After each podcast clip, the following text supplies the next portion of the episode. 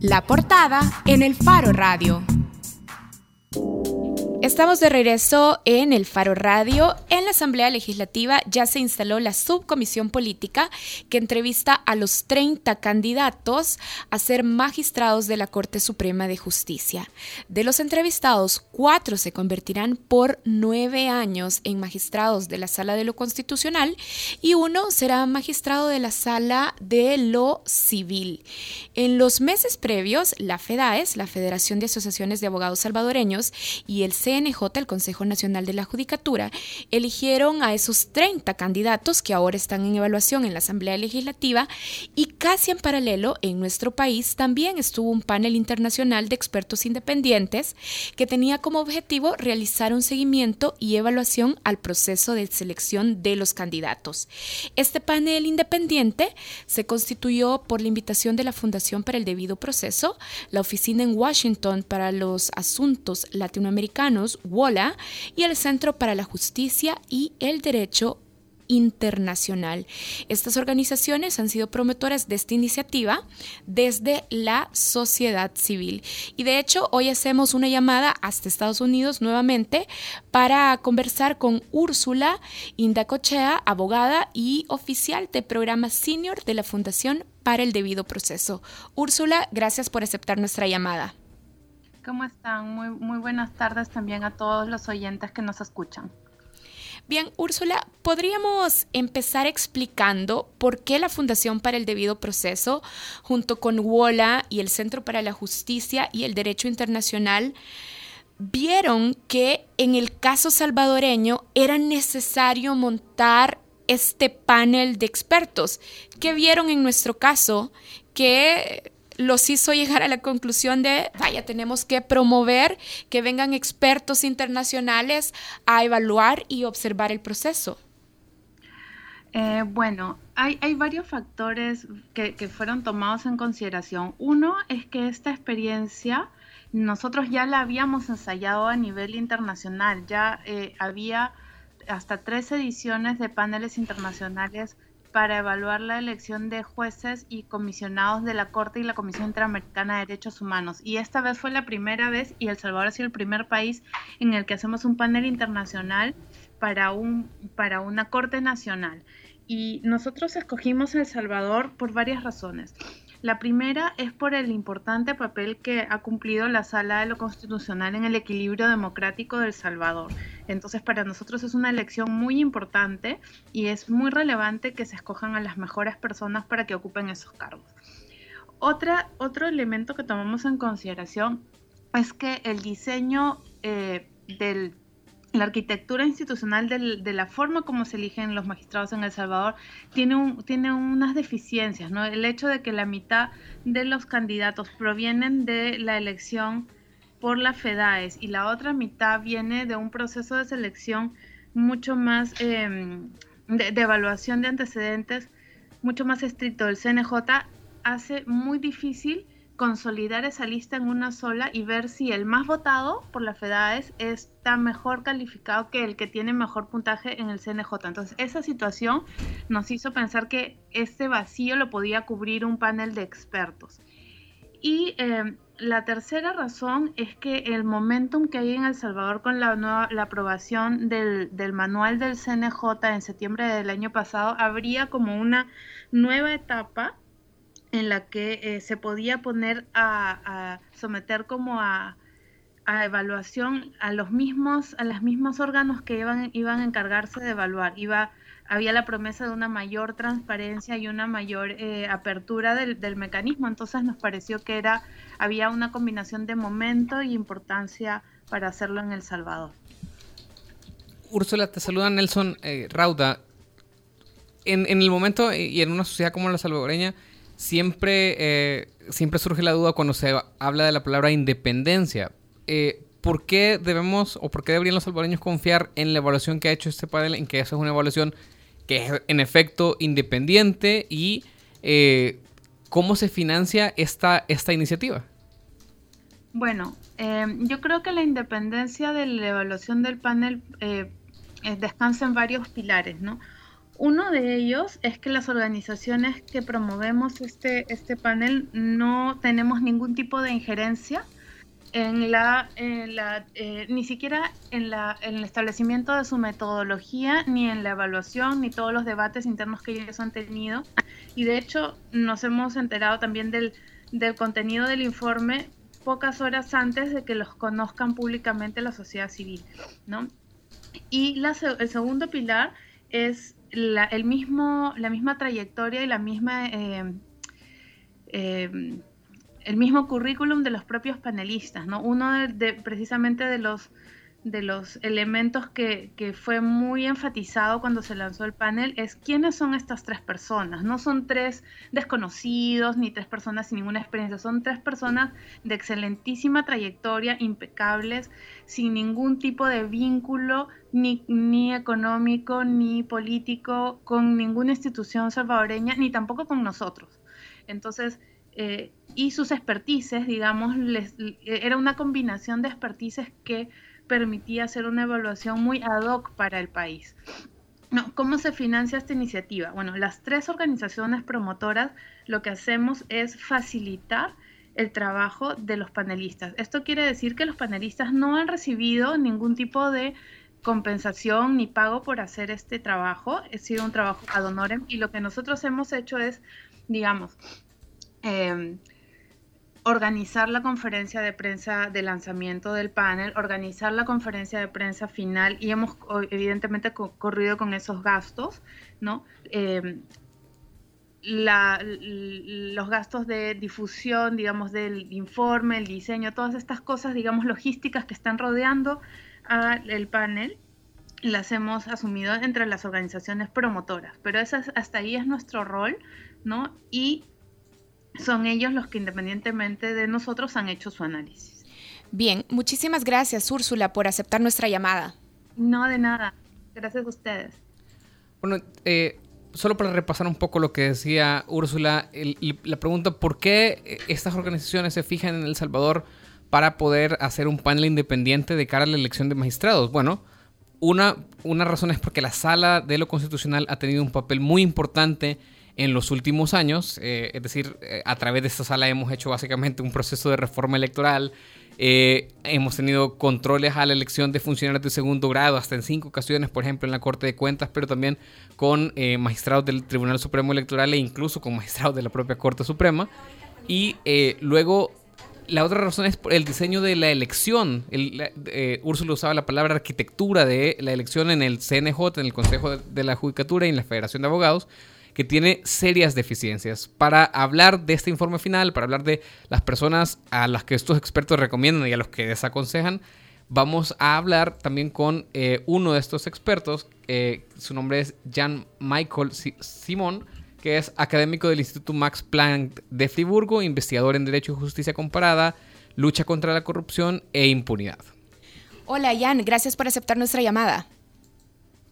Sí, buenas eh, noches, eh, Karen y Nelson, ¿cómo están? Bien, aquí ansiosos para, para hablar sobre las conclusiones principales del informe, sobre todo ahora que ya ha iniciado en la Asamblea Legislativa el proceso justamente de entrevistas a los 30 candidatos. Jan, leímos el informe y una de las conclusiones dice esto, voy a citarlo casi literal, el actual modelo tiene evidentes debilidades en su diseño e implementación que no garantizan un proceso de selección de magistrados o magistradas conforme a los principios y estándares internacionales.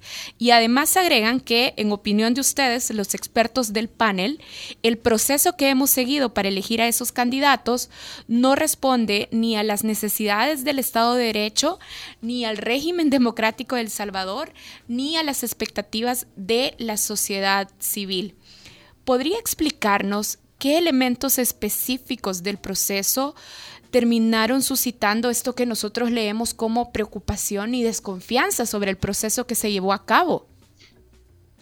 Bueno, eh, voy a resumir lo, que hemos eh, escrito en más de 200 párrafos, eh, muchas páginas, en, seis puntos. Em, voy a señalar seis deficiencias generales. Primero se, se, mezclan peras con manzanas. no se trata de un proceso, al menos en la primera fase, que busca seleccionar personas según el criterio de simpatía. ¿no? Más bien un cargo de, tan alta dignidad e importancia eh, obliga a un proceso de selección em, únicamente basado en, la competencia, eh, la, la, moralidad notoria y eh, la independencia de la persona. Y esto no está diseñado así. Se trata de un proceso en dos fases y, en la primera fase eh, mm, mm, de la preselección hay un modelo bifurcado, uno que hace un énfasis electoral, es decir, basado en criterios de simpatía, y el otro eh, eh, en la evaluación de perfiles, em, y eso afecta la coherencia del proceso, del proceso profundamente, porque uno es precisamente por un criterio subjetivo de simpatía, y el otro es eh, por un criterio objetivo. Y si bien se trata de un proceso que eh, está basado en las dos fases, es decir, por un lado la preselección, por el otro lado la elección por la Asamblea General y la última será esencialmente política, se debe em, de eh, cualquier manera garantizar que al menos la primera fase sea objetiva, clara y precisa en cuanto a la competencia, moralidad e independencia de las personas. En cuanto al segundo, a la segunda deficiencia que nosotros hemos encontrado, em, en el fondo lo que se ha hecho se ha eh, puesto la, la, la, careta eh, adelante eh, de, de, los caballos. es decir, se ha hecho una cosa al revés. el modelo del proceso que se ha lanzado no ha definido a dónde va es decir, no ha definido realmente el perfil del... Aló. Hola, hola, Jan, lo escuchamos, lo escuchamos. Nos decían, no se ha definido el perfil de los candidatos. Aló, Dios mío, eh, perdón, aló. Jan, aquí estamos, lo escuchamos muy bien. Sí, ahora sí se me fue un poco la voz. ¿Aló? ¿Me escucha? Nosotros lo escuchamos muy bien, Jan. Bueno, vamos a vamos a revisar si tenemos algunos problemas de conexión. Para mientras, Jan ya nos estaba diciendo que la primera gran observación que ven, por ejemplo, en el proceso de FEDAES, es que la elección de los candidatos se basa en simpatías electorales. Y ese proceso es subjetivo y al final lo que debería de estar pasando para que lleguen los mejores perfiles a la asamblea es que sea un proceso unificado sobre hechos objetivos. Jan. Hola. Bueno, estamos... ¿Aló? ya le escuchamos. Lo otro que nos decía es que hay un proceso que se hace... Bueno, entonces yo lo que eh, les escucho mal, pero voy a, voy a em, ir al, segundo punto. Entonces falta el perfil para un cargo de, de, alta dignidad, eh, de tan importancia, ¿no? Em, en vez de definir cuáles, hola, aquí estamos, Jan. características de la persona ideal Em, lo que se hace es otra cosa. Sí, sí. Bueno, tenemos problemas técnicos con, con Jan. Vamos a volver a enlazar la llamada, pero en, en lo que eh, hacemos eso, eh, a ver, este informe del panel, una de las cosas interesantes que hace es que termina por dar candidatos o recomendar nombres de gente, lo que no, no, sucede usualmente en, eh, en, en, ese tipo de informes o evaluaciones que muchas veces se tienen más el proceso. Y los nombres que dan los expertos, estos tres expertos que eh, son nombrados en un panel independiente, hablaban, por ejemplo, de, de entre los candidatos que ya están puestos, Martín Rogel Cepeda, Oscar Luna, Carlos Ernesto Sánchez, Alex David Marroquín Martínez y Carlos Sergio Avilés Velázquez. Por otro lado, también eh, el panel desaconsejaba a tres personas, entre ellos la actual magistrada Marielu Regalado Orellana, Carlos Rafael Pineda Melara y Sonia Elizabeth Cortés de Madrid, la procuradora. Eh, nos gustaría saber también, ya, estamos en línea de nuevo. Ya está conectado de nuevo, Jan. ¿Cómo son estos procesos? Eh, ¿En qué se basan para decir unos candidatos sí los recomendamos y a unos los desaconsejamos totalmente? Hola Jan, la escuchamos. Ya, Ya. Ya, bueno, entonces, eh, perdón, porque, bueno, la conexión estaba un poco mal. Entonces, yo estaba en el segundo punto en cuanto al perfil, ¿ya? Eh, lo que no se hace, en el fondo, es que no se define el perfil de la persona ideal eh, que debe ocupar el, el, el, el cargo más alto que uno se puede imaginar en un, un, Estado constitucional de derecho. Y ese sí es un problema serio. Lo, más bien lo que se hace es, se establecen solamente los criterios mínimos eh, eh, de acuerdo al artículo 176 de la, Corte, eh, de, la, de, la, de, la, Constitución y eso no es lo suficiente para poder darle un rumbo a una selección tan importante como esa. Y esta falta del rumbo en términos del perfil ideal me lleva al tercer punto que eh, quiero enfatizar eh, que hemos detectado como una eh, eh, deficiencia. Lo que no hay en el manual del CNJ que implementa todo este proceso de evaluación es que lo que mm, no se puede realmente deducir la idoneidad Em, de los candidatos. ¿ya?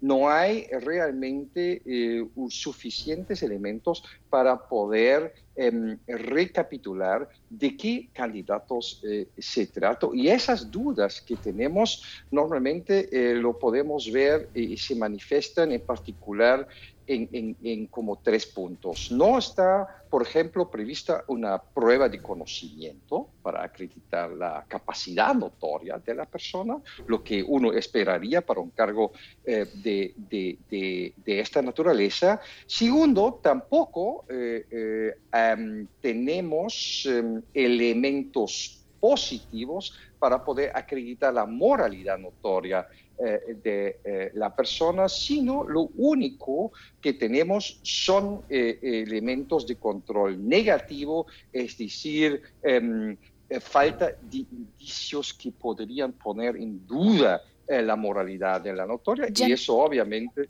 es, no es lo suficiente. Ya nos está enlistando una lista de elementos con los cuales ustedes observan y juzgan el proceso finalmente diciendo que tienen preocupaciones sobre cómo se ha elaborado. Pero vaya, los ciudadanos, los salvadoreños, entonces no podemos confiarnos de que la lista que se está discutiendo ahora en la Asamblea Legislativa representa lo mejor de los abogados salvadoreños. Es decir, no deberíamos de dormir tranquilos con todas estas observaciones al proceso que ustedes hicieron.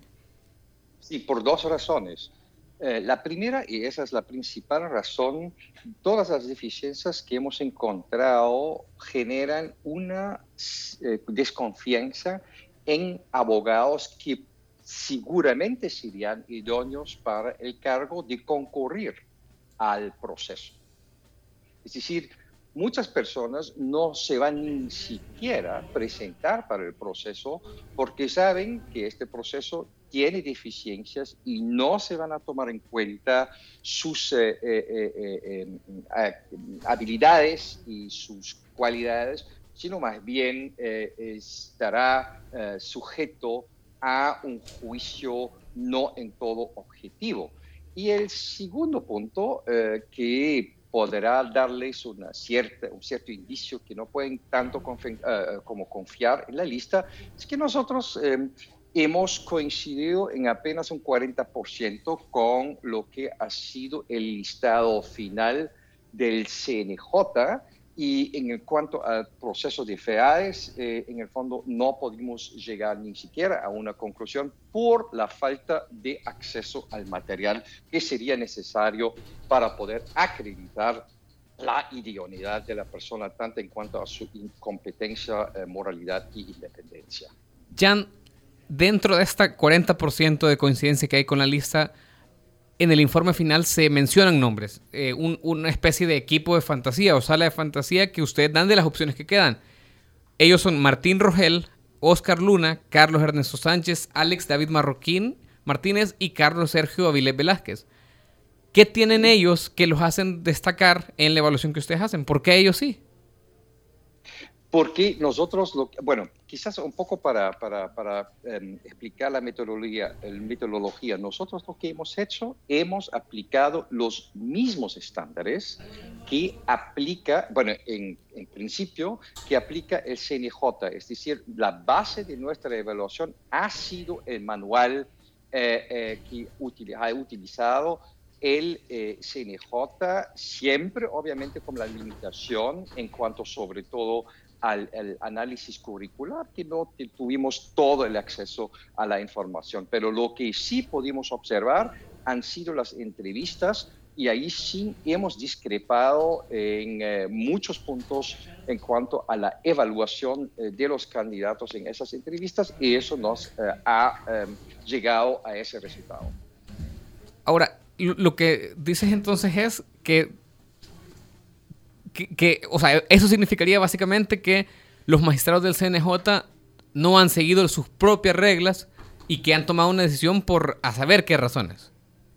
Em, en algunos casos sí y en otros obviamente, es decir, uno siempre puede discrepar eh, sobre em, la calificación de personas, pero ahí sí yo destacaría más bien eh, no el 40%, 40 en cuanto a las personas que coincidimos solamente, sino más bien hay algunas personas en la lista del CNJ que incluso em, han estado evaluados por nosotros en el último lugar, como es el caso del eh, señor Carlos Rafael Piñeda Milara, por ejemplo. Es decir, ahí se pone en evidencia que eh, hay una discrepancia en cuanto a la evaluación em, eh, fundamental y em, en el fondo lo que queríamos eh, hacer con esto es, utilizando la misma metodología, poner en evidencia que hay esta discrepancia, porque si nosotros hubiéramos utilizado un estándar totalmente distinto, eh, nos podrían haber dicho que el estándar que hemos aplicado es totalmente distinto, pero no, nosotros nos hemos basado en el mismo estándar y hemos llegado a tantas discrepancias. En el caso de Pineda Melara, lo que el informe dice es que él tiene, obtiene una nota de 260 sobre 10, es decir, eh, súper aplazado. ¿Nos podría hablar de los otros dos casos? Porque ustedes lo que decían en los casos de, que, a mí me parecen en realidad más preocupantes, María Luz Regalado Orellana, que es actual magistrada, y Sonia Elizabeth de Cortes de Madrid, que es actual procuradora. ¿Por qué eh, consideran que ellos no cumplían el requisito de la moralidad notoria? Ese es un tema eh, en el cual eh, nosotros ya hemos explicado varias veces que em, hay un problema en cuanto, y eso lo acabo de mencionar también, en cuanto a la, a, la evaluación de los antecedentes en el manual. Lo que define, eh, hemos discrepado en lo que define el manual. El manual, em, como define los antecedentes, solamente toma en cuenta los antecedentes que están relacionados con el ejercicio profesional eh, mientras, y eso sí está literalmente en el manual, en eso sí discrepamos, nosotros sí pensamos que todos los hechos, incluso los no relacionados con el ejercicio profesional, son igualmente importantes para determinar la moralidad notoria. Y le doy un ejemplo muy abstracto, no en concreto, porque no puedo revelar datos que no son públicos. Eh, por ejemplo, si yo em, em, asalto un banco, eh, esto eh, definitivamente no lo hago en el ejercicio profesional y de acuerdo a la lógica del manual, eso no mm, estaría tomándose en cuenta em, para la evaluación de la moralidad notoria, que es obviamente absurdo. Por lo tanto, entonces hemos tomado en cuenta también otras actuaciones. Y en cuanto al problema muy particular, y seguramente esto se está discutiendo, a procesos penales que han sido archivados, em, nosotros también hemos aplicado un criterio eh, que, de acuerdo al artículo 293, inciso 2 y 3 del Código Procesal Penal, que archiva los casos siempre eh, cuando eh, hay un problema en cuanto a la prueba o un obstáculo procesal. Nosotros consideramos eso como un antecedente importante eh, y por lo tanto lo hemos tomado en cuenta para llegar a nuestras conclusiones en cuanto a la moralidad de la persona. Jan, Jan una pregunta final. Leyendo el informe nos encontramos también con las recomendaciones y es que ustedes dicen que ven el riesgo de que el proceso que ahora se está llevando en la Asamblea Legislativa se desarrolle en un marco de elección sustancialmente político. Y dicen es normal, dada su naturaleza, pero ven con preocupación que en realidad en la Asamblea no se priorice el mérito. Con este riesgo, entonces, ¿qué esperan que aporte el informe final? Si ya ustedes reconocen que en la Asamblea la discusión que se hará y que se está haciendo ya es política y que escasamente los diputados van a revisar en efecto los elementos de mérito y ya nos estaba diciendo que la lista final de 30 candidatos tiene deficiencias serias. Em, eso es eh, la principal preocupación que tenemos, es que en la fase de preselección están las deficiencias y otras deficiencias que están señaladas en el informe y que de cualquier manera deberían ser subsanados por la subcomisión, porque es natural y lógico que un proceso, una asamblea general, eh, una asamblea legislativa, sea político. Precisamente por eso el proceso de preselección tiene que escoger todos los candidatos que son competentes y idóneos para que luego después, con un criterio que también sea político, se escoge entre todos los candidatos competentes las personas a los cuales se llega a un acuerdo político. Pero como tenemos una deficiencia fundamental en la lista, no está garantizado que las personas en esa lista tengan las capacidades que son requeridos para un cargo de, eh, tan alto como la sala constitucional y por lo tanto ahora toca a la eh, eh, subcomisión hacer el trabajo que no se ha hecho eh, antes. Bueno, Jan, muchas gracias por aceptar la llamada del Faro Radio. Igualmente. Bueno, muchas gracias. Muchas gracias, a usted. A mí no me da demasiada esperanza que la subcomisión de diputados sea la que tenga que hacer el trabajo de filtrar a los abogados que se supone que tendría, o sea, el CNJ está hecho para eso. Una de las cosas que rescatamos de la intervención de Jan es que ellos, evaluando con el mismo manual del CNJ, llegaron a conclusiones diametralmente opuestas, o sea, un 60% distintas. Y mira, y decía también que todavía, además, en el proceso de FEDAES, ni siquiera pudieron levantar información eh, clave, pues, para hacer la evaluación, porque ni siquiera se cuenta con la documentación necesaria para hacerla. Así es que, bueno, si ustedes estaban pensando, vaya, tranquilos, ahí está la lista de 30 candidatos, la subcomisión, la comisión política y después el pleno de la Asamblea Legislativa hará la mejor elección. No, no se confía. Aunque no creo que nadie estado pensando eso, a excepción quizás de 84 personas crees que estaban diciendo, no, aquí todo bien, lo vamos a hacer bien. Cabal.